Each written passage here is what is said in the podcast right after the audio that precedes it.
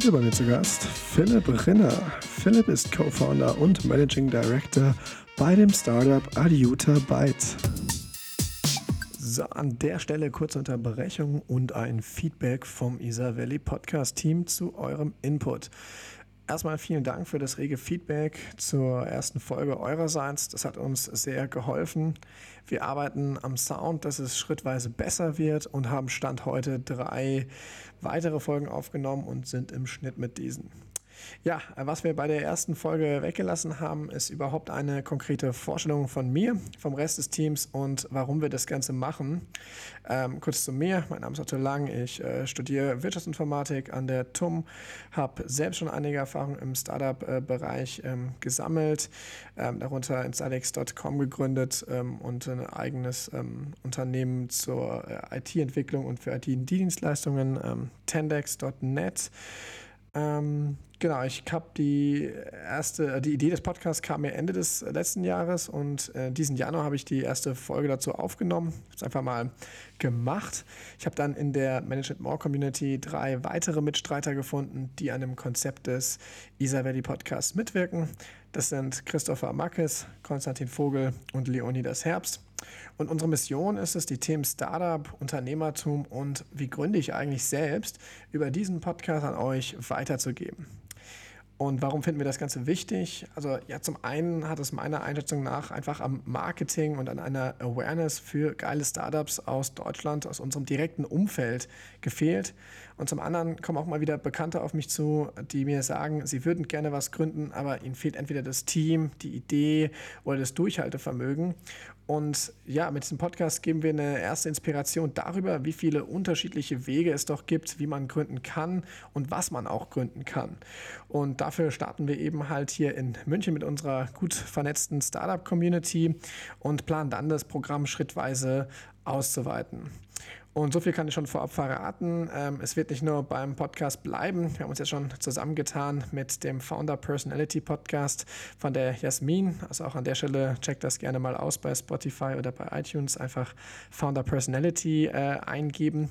Ja, und wir planen ähm, euch schrittweise mehr und mehr Content anzubieten für den Bereich Persönlichkeitsentwicklung, Startups und mehr. Also bleibt dran. Für mehr Infos folgt mir auch gerne auf LinkedIn unter linkedin.com slash in slash Otto-Lang. Und jetzt viel Spaß mit der Folge. Adiuta Byte hat seine Wurzeln in Köln, Bonn und München. Das Startup ist ein Spin-off, also eine Ausgründung aus der Forschung des Fraunhofer Instituts SCIA.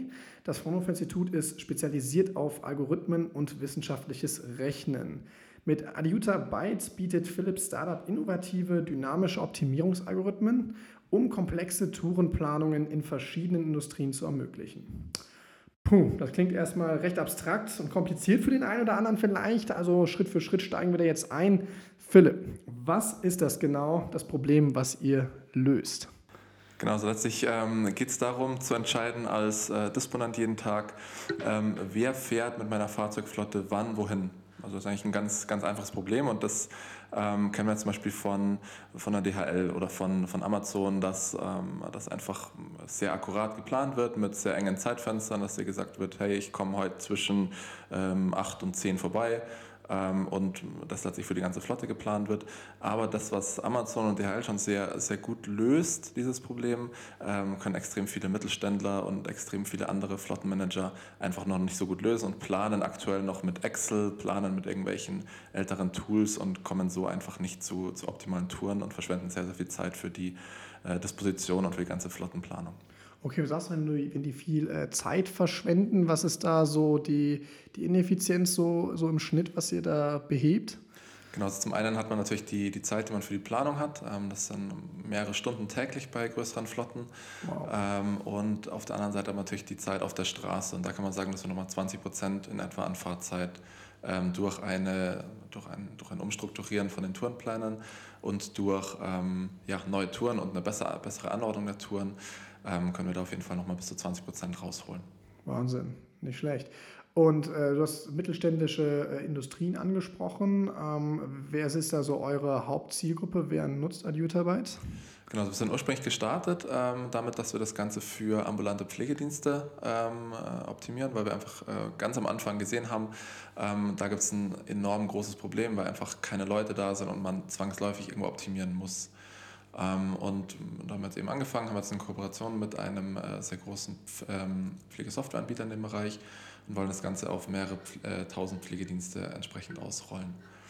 Ähm, und darüber hinaus sind wir noch mit verschiedenen anderen, anderen äh, Kunden im, in, in, Projekten, beispielsweise mit Entsorgungsbetrieben, wie der Entsorgung in Herne, den wir ein Pilotprojekt gemacht haben und jetzt auch produktiv im Einsatz sind. Wir sind mit Siemens, gut, das ist jetzt kein Mittelständler, aber es ist letztlich auch ein Kunde von uns, mit dem wir gerade äh, Personaleinsatzplanung testen. Also eigentlich ein ganz bunter Strauß aus verschiedenen Industrien. Und wie äh, seid ihr auf die äh, Gesundheitsdienstleister gekommen? Wieso habt ihr mit denen angefangen? Ähm, das Ganze war ursprünglich mal ein, ein Management-Projekt, witzigerweise, vor ähm, mittlerweile drei Jahren. Ähm, da waren wir, ähm, war eben die Aufgabe herauszufinden, was, ähm, was könnte man in der Pflege noch, in der Pflege noch verbessern.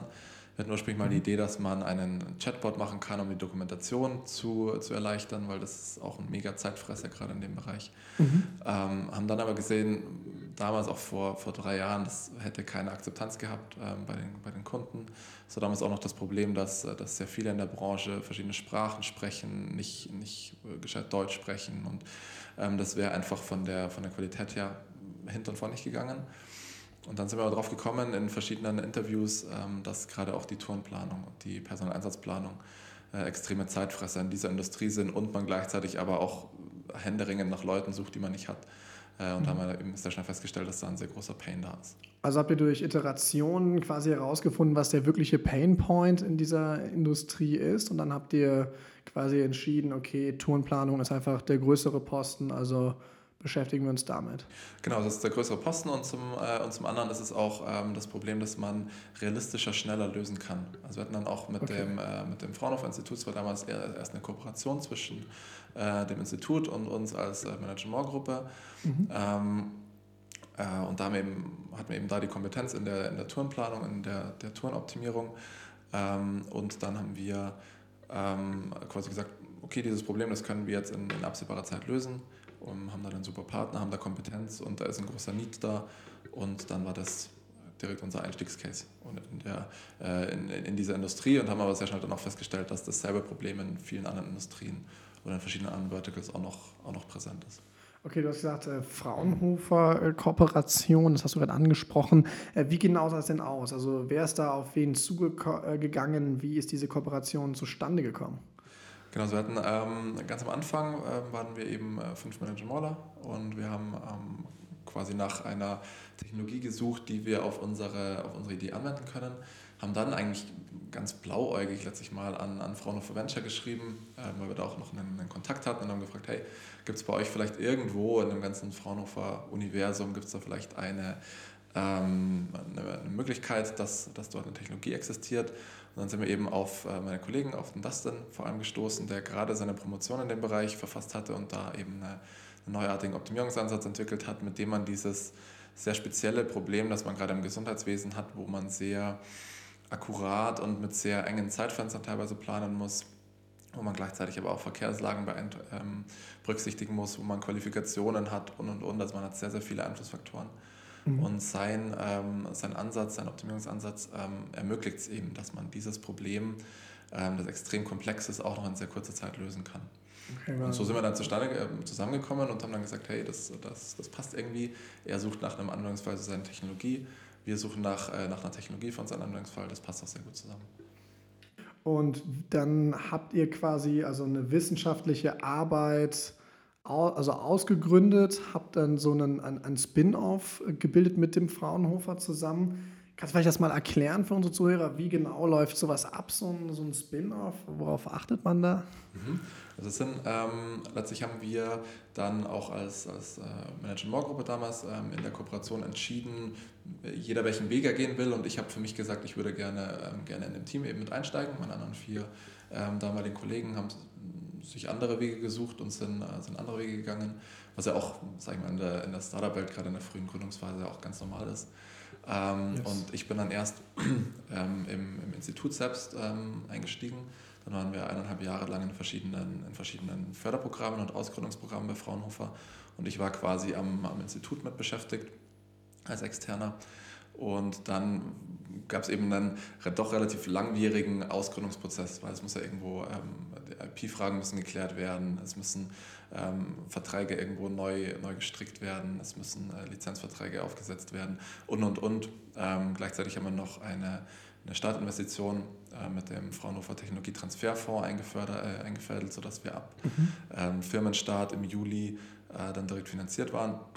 Und Juli, alles, welches Jahr? Wann war, wann äh, das war letztes Jahr. Letztes Jahr, okay. Also letztes Jahr im April die, äh, die GmbH gegründet und dann im Juli äh, direkt, sind wir direkt aus Fraunhofer raus mit, einer, mit einem Preset Investment gestartet, mhm. dass wir quasi uns durchgehend finanzieren konnten ähm, und konnten dann so unser vierköpfiges Team ähm, aufbauen, konnten dann schon erste Werkstudenten und erste Leute einstellen im, ähm, im Herbst und im Winter und genau, wachsen das langsam vor uns hin. Aber auf deine, auf deine Frage zurückzukommen, also so eine Ausgründung, eine wissenschaftliche Ausgründung, ähm, ist doch ein recht komplexer Prozess. Okay. Einfach weil schon, weil schon sehr viel in der, in der wissenschaftlichen Einrichtung gelaufen ist. Es ist sehr viel an IP entstanden. Ähm, es ist einfach, ja, man muss viel klären, aber wenn man ähm, geduldig ist und wenn man da ähm, ja, sich als, äh, ich sage jetzt mal, kompetenter und kompromissbereiter Ansprechpartner ähm, beweist, dann geht das auch alles gut vonstatten. Nicht schlecht. Ähm, du hast das Team kurz angesprochen. Wie ist denn euer Team jetzt aufgebaut? Wer übernimmt also welche Rolle? Also wie, wie muss man sich das vorstellen? Genau, also vom Gründerteam her äh, sind wir zu viert. Wir haben äh, Vanessa, Dustin, Erik und mich. Ähm, Vanessa ist viel im, im, im, internen Geschäft einfach unterwegs, übernimmt die ganzen Operations. Ähm, Dustin ist ähm, mit mir zusammen in der Geschäftsführung und er übernimmt den ganzen äh, technischen Teil, übernimmt auch viel Außenkommunikation und ist ähm, ja einfach der, der Kopf hinter der ganzen Technologie, einfach weil es auf, auf seinen Ideen, auf seiner Arbeit und auf seinem ganzen Erfahrungswissen von, von zehn Jahren Fraunhofer ähm, aufbaut. Ähm, Erik ist äh, letztlich der Hardcore-Coder. Ähm, er ist quasi für, für unser AWS-Backend, für, mhm. für die ganze ganze Umsetzung Richtung Schnittstellen, für teilweise auch, auch Frontend-Sachen. Also er ist quasi komplett im, im Produkt unterwegs. Ähm, und ich bin letztlich für alles, was im Business-Bereich anfällt, für verschiedene Sales-Themen, für Business Development, Financials und man kann quasi sagen, alles nicht-technische bin ich zuständig. Okay. Kommen vielleicht noch kurz auf das Produkt im Detail zu sprechen. Ähm, wir sind noch nicht so tief eingestiegen da. Äh, was genau ist denn die Lösung, die dann euer Kunde erhält? Ist das eine, eine Web-Software, ist das ein SaaS, Software as a Service-Produkt oder wie genau muss ich mir das vorstellen? Genau, also letztlich ähm, hat man eine, ähm, eine Desktop-Software, ähm, die man theoretisch auch auf, theoretisch könnte man äh, unser Produkt, in, dadurch, dass es browserbasiert ist, in, in, auf jedem Endgerät nutzen. Aber klassischerweise muss man sagen, dass man als, als Disponent oder als Planer sowas eigentlich am, am PC verwendet. Äh, man loggt sich entsprechend ein und bekommt dann am Ende des Tages eigentlich einen Stundenplan, so kann man sich vorstellen. Mhm. Also man quasi für jeden Mitarbeiter sieht, okay, ähm, zu welchen Kundenfeldern, welche Reihenfolge, wie lang sind die Fahrzeiten, basierend auf unseren KI-Modellen, die ja eben, eben Reisezeiten äh, berechnen. Ähm, kriegt letztlich noch, noch eine Übersicht, welche, welche Puffer ähm, entstehen, also wo theoretisch noch Aufträge verplant werden könnten, ob Schichtzeiten gerissen werden bei Mitarbeitern, ob ähm, ich letztlich bei allen Kunden pünktlich bin. Also letztlich kriegt er so eine, so eine gesamte Übersicht über seinen, über seinen Tag, über seinen Tagesablauf und wer wann eigentlich zu wem fährt. Okay, also bin ich jetzt äh, Fahrer bei so einem ambulanten Pflegedienst, dann bekomme ich äh, so einen Plan davor oder bin ich dem Smartphone da eingeloggt oder wie genau sieht da mein äh, Fahreralltag aus? Ähm, letztlich geht, geht beides. Also muss man auch, ähm, gerade wenn man die, sich die ambulante Pflege anschaut, ähm, da gibt es ganz viel, was da, was da an Arbeitsweise schon präsent ist. Zum einen gibt es Leute, die fahren wirklich noch mit ihrem Zettel, also wird in der Früh der Zettel für jeden ausgedruckt ähm, jedem in die Hand gedrückt und da heißt es dann, du fährst halt so und so und so. Ähm, es gibt auch andere Dienste, die ähm, bereits eben Software im Einsatz haben, ähm, äh, vor allem für die Dokumentation und für die Patientenaufnahme etc. Mhm. Und da gibt es in der Regel auch schon ähm, irgendwelche äh, ja, App-Lösungen, sodass man quasi dann als, ähm, als Pflegekraft nur auf sein Handy schaut und sieht, okay, mein nächster Kunde ist XY. Ähm, Frau Meier, äh, zu der fahre ich jetzt wie folgt hin, bei der muss ich folgende Dinge tun.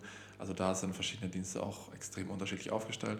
Aber unser bester Fall ist letztlich, dass man das Ganze auf sein, auf sein Smartphone gespielt bekommt und dann auch wieder ähm, eben Rückmeldung geben kann, wie lange ist man jetzt wirklich gefahren, dass wir das auch wieder in unsere, in unsere KI-Modelle mit einspielen können. Also da gibt es auch immer wieder, Genau. Ah, okay, cool. Dass wir da immer, immer noch präziser werden. Wenn man sich das Ganze mal vorstellt, man hat jetzt von mir aus 500, 600 Pflegedienste, die beispielsweise jetzt in München unterwegs sind, dann ähm, zukünftig ja. ähm, die dann eben täglich viele hundert, viele hundert Daten einspielen, dann kommt man da schon relativ schnell zu, zu sehr akkuraten Ergebnissen. Äh, wie viele Parameter ähm, verarbeitet denn eure Software? Also muss ja wahrscheinlich die Urlaubszeiten, die äh, verschiedenen Stationen, die man drin hat, die Verkehrsdaten, was, was fließt da alles mit ein in euren Algorithmus? Ähm, theoretisch ist, ist das Ganze ähm, beliebig erweiterbar. Also es ist letztlich vom, vom, ähm, vom Backend so aufgesetzt, dass es modular in alle Richtungen eigentlich erweiterbar ist und wird auch von uns permanent erweitert. Also wir haben da mhm. ähm, ganz viele unterschiedliche Parameter. Ich habe sie vorhin mal zusammengeschrieben, kurz ähm, eben für, ein, ähm, für einen Kunden und bin allein auf drei Seiten Einflussfaktoren gekommen. Also es, es, ist unglaublich viel, was damit reinspielt, aber es sind, nur muss mal grob zu überschlagen, es sind natürlich Mitarbeiterparameter. Wer mhm. arbeitet wann, also was habe ich für Schichtzeiten, kann letztlich sagen, ähm, dürfen die Schichtzeiten nach hinten hin gerissen werden oder will der Mitarbeiter wirklich fix um die Uhrzeit Schluss machen. Mhm. Ähm, ich kann Pausenzeiten, also Pausenzeitfenster mit einspielen. Ich kann Qualifikationen für Mitarbeiter mit einspielen. Ich kann Ladekapazitäten von Autos mit reinbringen und, und, und. Also das allein bloß mitarbeiterseitig. Dann habe ich auf der Kundenseite natürlich Präferenzen, wer soll am liebsten vorbeikommen oder auf der anderen Seite, wer darf auf keinen Fall vorbeikommen. Mhm. Dann habe ich äh, bei meinen Tasks ähm, bestimmte Zeitfenster, die ich beliebig weit wählen kann. Ich sagen kann, okay, wie man es jetzt beispielsweise von der, von der Post kennt, naja, kommt irgendwann zwischen 8 und 12 ähm, das ist jetzt aber gerade in der Gesundheitsversorgung natürlich nicht so super praktisch, wenn ich jetzt gerade halt um neun meine Medikamente brauche. Ähm, oh, haut das nicht hin. Ja. Ähm, und auch das kann man dann alles wiederum ähm, priorisieren. Also dass man quasi sagt, okay, äh, das ist jetzt ein Zeitfenster, das ist mir sehr wichtig, dass ich das entsprechend einhalte. Oder bei einem anderen Patienten sage ich, naja gut, ähm, da geht es jetzt bloß darum, dass man um eine Betreuungsleistung beispielsweise, da ist jetzt nicht so wichtig, ob das um neun oder um zehn stattfindet. Nichtsdestotrotz schaut man natürlich, dass man die Zeitfenster einhält. So ein kleiner, kleiner Abriss, fließen noch verschiedene ähm, Verkehrsdaten mit ein, man da verschiedene Modelle hinterlegt. Also letztlich ganz breiter Blumenstrauß. Okay, Wahnsinn. Und von der, ähm, also ich meine, Tourenplanung, das, das Problem, das taucht ja jetzt nicht nur bei Pflegediensten auf, sondern du hast es auch kurz angesprochen, äh, andere Industriezweige wie Entsorgungsbetriebe. Ähm, welche anderen Zielgruppen gibt es noch, auf die ihr euch konzentriert, mit denen ihr auch noch über die Pflegedienste hinaus im, im, im Gespräch seid? Genau, letztlich ist eigentlich jeder, jeder spannend, der irgendwo ähm, Services oder Dienstleistungen ähm, zu erbringen hat und dort mit dem Auto hinfährt. Also es können beispielsweise Servicetechniker sein. Wir hatten letztens, als ich, als ich hier, hier ins Office eingezogen bin, da, ähm, da habe ich mir eben so einen ähm, Internetanschluss ähm, bestellt und da hieß es, naja, wir können Ihnen vielleicht ähm, in den nächsten vier bis sechs Wochen einen, einen Zeitslot anbieten. Daraufhin habe ich direkt bei, ich kann es mal sagen, bei Mnet angerufen mhm. ähm, und habe ihm gesagt, irgendwie ist das doch jetzt so von der, ähm, für, den, für den Nutzer irgendwie nicht so cool. Wenn man sagt, in vier bis sechs Wochen, ich brauche mein Internet vielleicht früher ähm, und vielleicht habe ich auch irgendwelche Wunschzeitfenster, wo ich sagen kann, okay, ähm, ich hätte gerne am, am Vormittag oder ich hätte vielleicht gerne zwischen, zwischen 8 und 9. Ähm, und auf der anderen Seite ähm, ist es für Sie natürlich auch auch cool, wenn auch so spontan Termine vergeben werden können. Wenn man da mal dahinter schaut, ist es oft so, dass, ähm, dass die Planung in solchen Bereichen einfach sehr oft ähm, über Reviere stattfindet. Also man quasi sagt, okay, wir sind jetzt hier im Lehel, ähm, Lehel ist immer am Donnerstag. So, mhm. und dann sind von mir schon zehn Lehel-Termine heute da ähm, und dann gibt es vielleicht noch nächste Woche wieder einen freien. Mhm. Und so funktioniert das in verschiedenen Industrien, dass man eben, weil dieses Problem so komplex ist, dass man das Ganze versucht runterzubrechen und dann nur Teilbereiche sich anschaut. Und was wir dann eben machen können, ist sozusagen, wir planen über Reviergrenzen hinweg. Und man sagt, okay, man schmeißt alles mit rein. Ähm, und warum nicht einen, einen Auftrag beispielsweise, der jetzt ähm, angrenzend in der Altstadt stattfindet oder in der Maxvorstadt oder in Schwabing oder so, der mhm. halt ähm, vielleicht viel, viel weniger weit weg ist als ein Auftrag innerhalb des, des gesamten Lehrers, warum den nicht auch mit aufnehmen? Ja, ja. Ähm, und jeder, der letztlich so ein, so ein Problem hat, wo er ähm, in der Stadt, ich sage es mal mit fünf Fahrzeugen aufwärts, ähm, verschiedene Kunden besuchen muss, verschiedene Aufträge zu erfüllen hat, ähm, jeder, der da eben planen muss, ist letztlich potenzieller, ähm, potenzieller Kunde von uns. Und Mnet jetzt schon als Kunden gewonnen? Ich habe dann ähm, super Kontakt ähm, zu, den, zu den Stadtwerken ähm, bekommen, witzigerweise auch über das Unternehmertum-Netzwerk. Ähm, und da ist man jetzt gerade in der Evaluation, wo man uns überall einsetzen kann. Es hat sich dann herausgestellt, okay. dass, ähm, dass es ja nicht nur, äh, nicht nur dieses, dieses Problem ist, sondern letztlich man kann weiterdenken. Es gibt ja ähm, die ganze Entsorgung ist ja auch, mhm. ist ja letztlich auch, auch ein städtischer eine städtische Aufgabe. Ähm, das weiß man gar nicht. SWM betreut zum Beispiel auch viel, viele Windkraftanlagen, hat extrem viele Dienstleistungen. Mhm. Und deswegen sind wir jetzt auch mal im Austausch darüber, was es für Anwendungsfelder geben kann. Wie hoch ist das Einsparpotenzial? So hast du da irgendwelche Zahlen zu, vielleicht industriespezifisch, was man da rausholen kann? Ja, also was wir jetzt gesehen haben, wenn man, wenn man beispielsweise seine Tasks ähm, dynamisch verplant, also dass man, ähm, dass man, wenn man einen neuen Auftrag reinbekommt und nicht sagt, okay, der ist jetzt in einem bestimmten Revier, sondern der ist, ähm, den, den werfe ich einfach mal rein und schaue, wo kann ich ihn am bestmöglich verplanen. Mhm. Da haben wir jetzt herausgefunden, dass man ähm, in, einem, in, einem, letzten Projekt, dass man mit ähm, sieben statt zehn Fahrzeugen eigentlich dieselbe Auftragsmenge bedienen kann. Also dass mhm. man doch, ähm, doch nochmal deutlich mehr an Aufträgen planen könnte. Ich glaube, es waren bis zu 40 Prozent mehr Aufträge, die man pro Woche verplanen konnte auf diese Art und Weise. Ähm, und das, das zeigt eigentlich, dass, dass, so ein, dass so ein starres System, wenn ich, wenn ich sage, ich bin nur an bestimmten Tagen in bestimmten Gebieten oder ich, ähm, ich fahre so meine fixen Touren, ähm, dass, dass das einfach sehr, äh, sehr ineffizient ist. Und dass wenn man sagt, man plant quasi übergreifend und man plant ähm, ja, das, indem man das Ganze als, als Ganzes betrachtet, sei es jetzt ein Pflegedienst, sei es ein Entsorger, sei es, ähm, sei es ein Servicedienstleister, dann kann man einfach extrem viel rausholen. Nun ist Turnplanung doch aus IT-Sicht bestimmt nicht äh, so ein abwegiges äh, Problem. Gibt es da auch andere Konkurrenten auf dem Markt und was unterscheidet euch von den Konkurrenten? Absolut. Also letztlich, wenn ich, äh, wenn ich eine ähm, eine E-Mail schreibe an, an neue potenzielle Interessenten, ist eigentlich immer der, der Standardsatz, ähm, Sie beschäftigen sich ja sich schon sehr lange mit dieser, mit dieser Problematik. Es ist keine neue Thematik, es gibt letztlich seit Jahrzehnten ähm, Tourenplanung.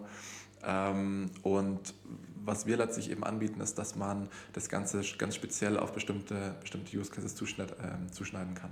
Und auch, dass unsere ähm, unsere Software sehr flexibel ist und wir die beliebig erweitern, beliebig anpassen können, können wir das Ganze eben genau auf dieses spezifische Kundenproblem zuschneiden. Und das okay. unterscheidet uns eben auch von verschiedenen Anbietern in verschiedenen Logistikbereichen. In, mm, letztlich es gibt extrem viel so Field Service, ähm, Field Service Management Software, die letztlich dasselbe Problem löst. Ähm, wo man aber auch oft sieht, ähm, dass zum einen so eine automatische Disposition, also per, per Knopfdruck alle Aufträge letztlich auf die verschiedenen Mitarbeiter und Touren zuordnen. Das ist was, was gar nicht mal so viele anbieten. Also gibt es so ungefähr eine Handvoll Startups in, in Deutschland, die sowas ähm, mhm. anbietet, ähm, weil das Ganze auch ähm, methodisch und technologisch dieses Problem noch nicht so lange lösbar ist. Also kann man sagen, vielleicht so seit, seit fünf Jahren in etwa, weil man da doch auch sehr, sehr viel Rechenkapazität dafür braucht okay. und bestimmte Modelle einfach ähm, erst in den letzten Jahren entwickelt wurden. Ähm, Tourenplanung an sich, dass man sagt, man macht jetzt so einen, so einen Traveling Salesman. Weil jetzt hat jeder irgendwo in der Uni schon mal gehört, das ist jetzt kein, kein Hexenwerk. Ähm, jeder, der Management Science an der, an der TUM gehört hat, äh, hat da auf jeden Fall sehr darunter gelitten. Ähm, aber auch in, auch in verschiedenen, also kleine, kleine Anekdote, es war witzigerweise meine meine schlechteste Note in meinem ganzen Studium ähm, und jetzt gründlich in dem Bereich. Also äh, ganz, ganz spannende Sache, dass das Studium vielleicht nicht unbedingt das, ähm, das Wichtigste. darüber entscheidet, wo man später mal landet. Ähm, ja. Genau. Ähm, aber zurück auf die, auf die anderen Software, was uns darunter, ja. da, davon unterscheidet, ist eben eine gewisse Flexibilität. Wir sind deutlich schneller. Also gerade wenn man sehr komplexe Probleme hat und sehr große Flotten hat, dann planen andere oft stundenlang. Mhm. Ähm, und was wir eben sehen, ist, dass man oft dann untertags auch noch dynamisch auf, auf andere Vorkommnisse reagieren muss. Beispielsweise es kommen neue Kunden zu, es fallen Kunden aus, es gibt Umplanungen. Ähm, und all das kann man eigentlich bloß, bloß lösen, wenn man sehr, sehr schnell ähm, entsprechend eine Lösung anbieten kann. Und kommen wir mal vielleicht äh, zu dir als äh, Person. Also, du hast gesagt, Tom studiert Management and Science. Was ist äh, dein persönlicher Background dahinter? Äh, ich komme letztlich aus ganz ursprünglich aus einem ganz anderen Bereich, habe im Bachelor mal Sportwissenschaften studiert, Sport- und Gesundheitswissenschaften. Mhm. Ähm, habe dann am Ende meines Studiums gesehen, das ist nicht ganz so meins mehr gewesen. Das kam daher, dass ich, dass ich früher sehr, sehr viel Sport gemacht habe und einfach sehr ähm, sehr viel Interesse an medizinischen Themen hatte und da war das irgendwo naheliegend. Am Ende des Studiums hat sich so ein bisschen gewandelt und ich habe ähm, mir dann eben erst so ein, so ein Master Management gemacht, um mich dann nochmal ein bisschen breiter aufzustellen in verschiedene, ähm, verschiedene betriebswirtschaftlichen Themen und habe dann noch einen zweiten Master eben in Human Factors Engineering parallel noch gemacht, wo es eben um die ganze Schnittstelle Mensch-Technik ging und habe dann da gesehen, letztlich interessiert mich eigentlich alles, was noch irgendwo mit dem Menschen zu tun hat. Mhm. Ähm, und da kann man auch vor allem diese Faszination, dass man eben auch sehr nutzerzentriert Produkte entwickelt und äh, diese, diese Schnittstelle zwischen Mensch und Technik sehr, sehr gut gestaltet. Eine Frage kommt tatsächlich noch auf äh, bezüglich eures Namens. Äh, wie kommt ihr auf Adiuta, Adiuta Byte? Äh, spreche ich richtig aus, oder? richtig ausgesprochen, ja, das ist sehr, sehr gut. ähm, äh, witzig, ähm, da haben viele, viele Probleme, ähm, unseren Namen auszusprechen.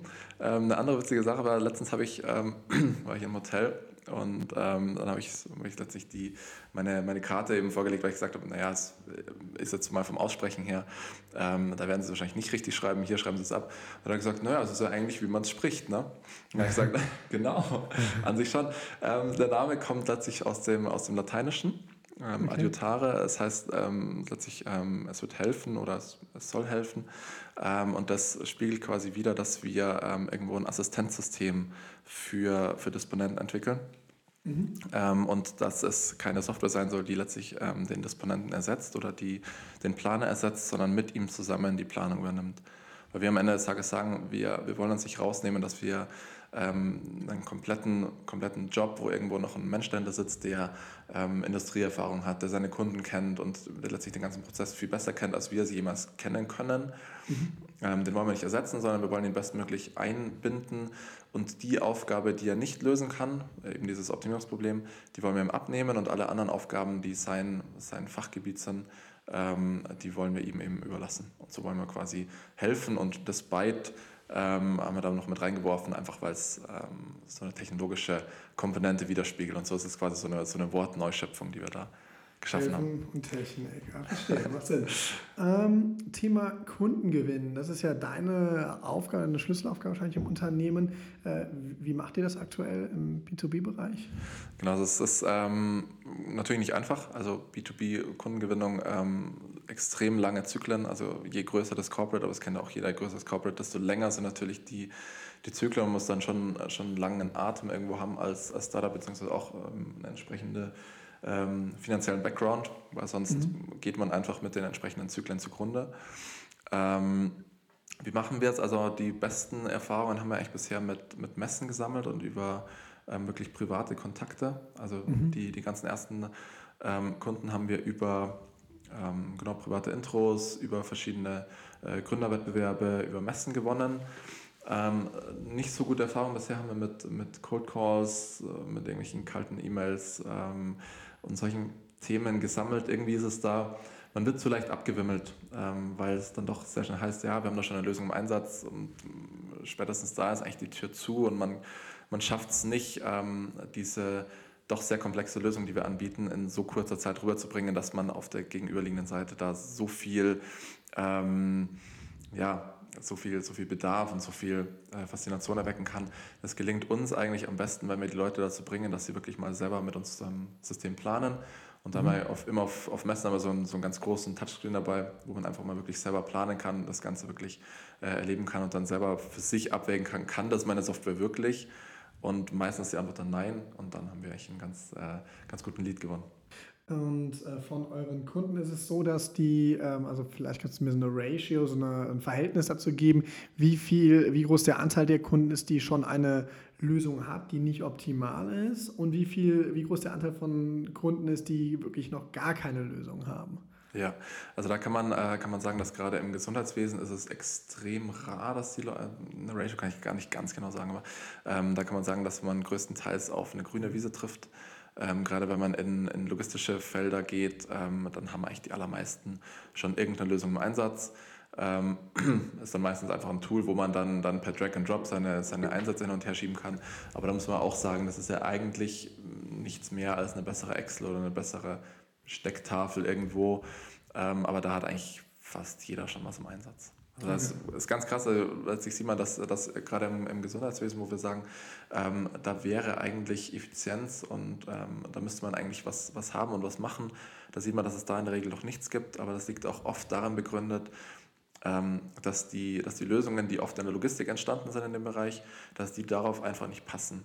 Aber ich habe ich hab mhm. Einflussfaktoren, jetzt beispielsweise Berücksichtigung von Mitarbeiterqualifikationen oder ähm, sehr, sehr engen Zeitfenstern und und und. Das spielt in vielen logistischen Bereichen einfach keine Rolle und darauf ist dann entsprechend die Optimierung auch nicht ausgelegt. Dadurch, dass wir quasi vom, vom Komplexen kommen, also quasi von der Lösung fürs Gesundheitswesen hin zu den logistischen Lösungen, können wir quasi ähm, das, die, die äh, Gesundheitsplayer bedienen, mhm. aber auf der anderen Seite auch sehr äh, einfach das Ganze auf die Logistik übertragen. Was ist da so euer Ziel für die nächsten Jahre? Also Gesundheitsbranche Deutschland abgrasen, dann Europa oder verschiedene andere Branchen draufgehen? Genau, also wir sind ähm, jetzt schon dabei, dass wir ähm, das eben sehr groß in, äh, in Deutschland ausrollen werden ab März zusammen mit unserem, äh, mit unserem Partner dort äh, in dem Bereich. Und dann Wer ist euer Partner vielleicht was? Also? die heißt Medifox. Also letztlich mhm. ein, ein Partner im ähm, ein sehr großer Player im, in, der, in der Pflege okay. Ähm, und bedienen quasi 50 Prozent des Marktes äh, in Deutschland. An, an was? Also was wie, wie bedienen die? Äh, die stellen sich Software her. Also die ah, okay, ähm, Softwareanbieter genau, für, ja, für ambulante okay. Pflegedienste, wo man entsprechend äh, dokumentieren kann und wo man ähm, eben seine ganzen Patientendaten etc. pflegen kann. Und wir bieten ihnen quasi ein zusätzliches Modul in ihre Software an. Okay, ist das ein Joint Venture oder ein normaler Vertrag oder wie ist der? Nö, das ist eine normale Kooperation. Okay, normale genau, ja. Okay. Also sie, sie bieten das letztlich, ähm, wir liefern die Technologie und sie bieten das Ganze dann entsprechend ihren Kunden an. Ähm, und so profitieren beide Seiten. Also wir haben einen schnelleren Marktzugang. Ähm, ja. Sie haben eine ähm, ja, sehr, sehr schnell eine Technologie gewonnen oder sehr schnell ein neues, neues Tool entwickelt, das sie so nicht so einfach hätten bauen können ähm, oder vielleicht überhaupt nie hätten bauen können. Ähm, und wir können uns dann quasi ähm, auch auf andere Bereiche fokussieren. Also damit ist quasi so dieser, so dieser Pflegebereich ähm, so ein bisschen gesettelt und wir können dann jetzt sagen, wir, wir schauen uns jetzt gerade sehr viel äh, Entsorgungsbetriebe an, äh, sehr viele andere Dienstleistungsflotten und schauen quasi, dass wir so sukzessive in andere, äh, in andere Verticals reinkommen. Mit eurem Kooperationspartner ähm, vermarktet er eure Software ähm, unter eigenem Namen, unter, oder unter White Label, also ohne euren Markennamen, oder ist das äh, euer Markenname Teil dieses Portfolios? Also da sind wir gerade noch, ähm, sind wir gerade noch dabei, das zu diskutieren, was da immer am sinnvollsten ist. Also ob man, ob man, ist auch für uns natürlich eine Frage, ähm, wollen wir entsprechend dort auftreten, wollen wir uns dort entsprechend mhm. platzieren? Ähm, ist es auf der anderen Seite nötig, dass wir uns dort platzieren? Also da sind wir jetzt gerade noch ähm, am diskutieren, ob das, was da für beide Seiten so der beste Weg ist. Okay. Für dich persönlich, was war denn dein größtes Learning letztes Jahr? mein, mein größtes Learning, oh, da muss ich darüber nachdenken. Es gab sehr viele sehr große Learnings. Dann gib uns einige. gib uns einige, ja. Ähm, ein, ganz, ein ganz großes Thema, das wir, ähm, das wir hatten, war diese ganze, ganze Pricing-Geschichte. Ähm, letztlich muss man als Gründer irgendwo ein, irgendwo ein Price-Tag dran machen an das, was man macht. Und ein Learning da war, ähm, dass man sich als als Gründer eigentlich oft unter Wert verkauft. Man hat irgendwie so also immer das mhm. Gefühl, ja, hm, ich habe so eine Software, die ist jetzt vielleicht nicht perfekt, ich muss irgendwo mit dem, äh, mit dem, ähm, mit dem Markt konkurrieren, ich, hab, ähm, ich bin irgendwie in einer sehr, sehr defensiven Position und oft verkauft man sich dann einfach gefühlt zu billig. Und da haben wir gesehen, dass wir, ähm, dass wir uns eigentlich hm, sehr viel, sehr viel teurer und sehr viel hochwertiger verkaufen können, ähm, als wir es am Anfang gedacht hätten. Wie habt ihr das gemerkt? Ähm, naja, einfach, dass wir, ähm, man testet ja verschiedene Hypothesen, man testet, testet verschiedene, äh, verschiedene Preishypothesen, testet verschiedene Preismodelle und letztlich hat sich dann herausgestellt, okay, wir, ähm, wir landen eigentlich schon über dem, was wir eigentlich dachten. Okay. Ähm, und das ist ein sehr, sehr gutes Feedback. Ähm, also habt ihr dann äh, verschiedenen Kunden verschiedene Preise angeboten, aber so ein bisschen gemerkt, okay, das eine kann man machen, das andere nicht? Oder wie habt ihr das? Äh Wir haben es letztlich viel über, über einfach Kundengespräche gemacht. Wenn, äh, letztlich, wenn man, wenn man Kunden hat, die da, die da einfach offen sind, ähm, kann man, denke ich, sehr gut, ähm, sehr gut so evaluieren, ähm, wie, äh, wie viel Zahlungsbereitschaft ist noch da und wann geht irgendwann die Tür zu. Also kann man da ganz gut rausfinden und das, ähm, da haben wir eben auch gemerkt, da ähm, understated man einfach. Aber vielleicht ist das irgendwie so ein deutsches Problem auch, dass man äh, einfach sich immer denkt, ah, hm, jetzt muss ich erstmal erst mal schauen, dass das überhaupt wer kauft und dann kann ich vielleicht irgendwann teurer werden. Nee, ähm, da auf jeden Fall selbstbewusst reingehen und sagen, hey, wir haben eine coole Lösung, die gibt es so nicht am Markt. ähm, und die hat dann entsprechend den Preis, weil es sind immer in fünf Jahre Entwicklungsarbeit reingeflossen und die muss man irgendwann auch refinanzieren. Und äh, wie bezahlt euer Kunde jetzt, oder anders gefragt, wie rechnet ihr ab, nach, nach welchem Schema? Also wir haben letztlich verschiedene, ähm, ähm, verschiedene Module oder verschiedene ähm, Dinge, die man bei uns mitbuchen kann. Also mhm. sei es jetzt, ähm, dass man eben optimal seine Aufträge verplanen kann, sei es, dass man bloß Touren planen kann, wenn man das Ganze mit mehreren Usern äh, nutzen will und und und. Also äh, spielen verschiedene, ähm, verschiedene Einflussfaktoren mit rein.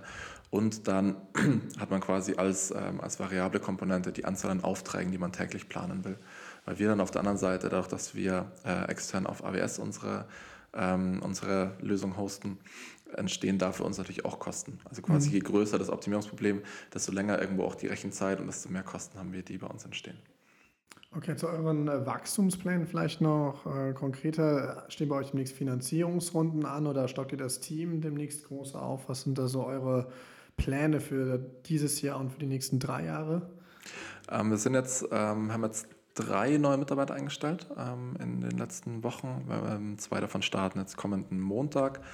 Ähm, eine startet noch im März und wir suchen eigentlich gerade noch weiter. Und letztlich muss man sagen, wir haben festgestellt, dass wir jetzt eigentlich uns ganz gut so finanzieren können. Also sind jetzt, mhm. ähm, sind jetzt doch schon äh, ganz passabel, was die, was die Umsätze angeht ähm, und haben uns für uns als Gründerteam entschieden, dass wir jetzt erstmal ähm, keine Finanzierungsrunde machen, mhm. um das Ganze erstmal auf, ja, sag jetzt mal, ähm, so solide Beine zu stellen und um sich dann ähm, gegebenenfalls, wenn man sagt, man, man braucht dann Geld, um einfach einen neuen Wachstumsschritt zu machen, um vielleicht ein neues Vertical äh, zu erschließen, um zu, zu expandieren international, ähm, dass man dann entsprechend eine Runde macht, wenn man ähm, schon entsprechende Umsätze vorweisen kann und sich dann auch ähm, wieder Thema quasi nicht unter Wert verkaufen, ähm, sich dann entsprechend gegenüber den Investoren auch quasi wertvoll verkaufen kann. Weil man kann letztlich sagen, dass, dass eine Bewertung auch irgendwo mit, einer, mit den Umsatzzahlen steigt.